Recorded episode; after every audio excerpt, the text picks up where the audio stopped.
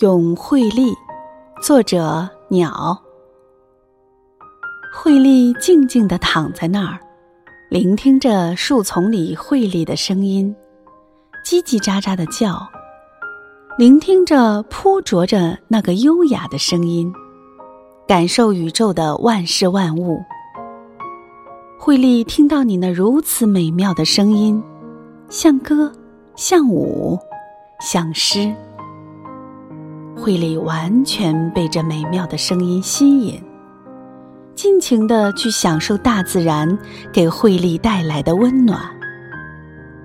惠利向我挑战：世界如此美妙，你却如此暴躁；大地如此温暖，你却如此冷漠；太阳普照大地，你却如此而已。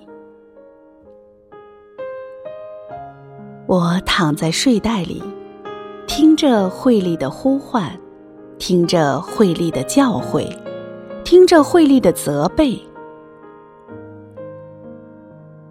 只要用心，大地给我们的爱都能够感受得到；只要用心，惠利也能把爱给予所有的人。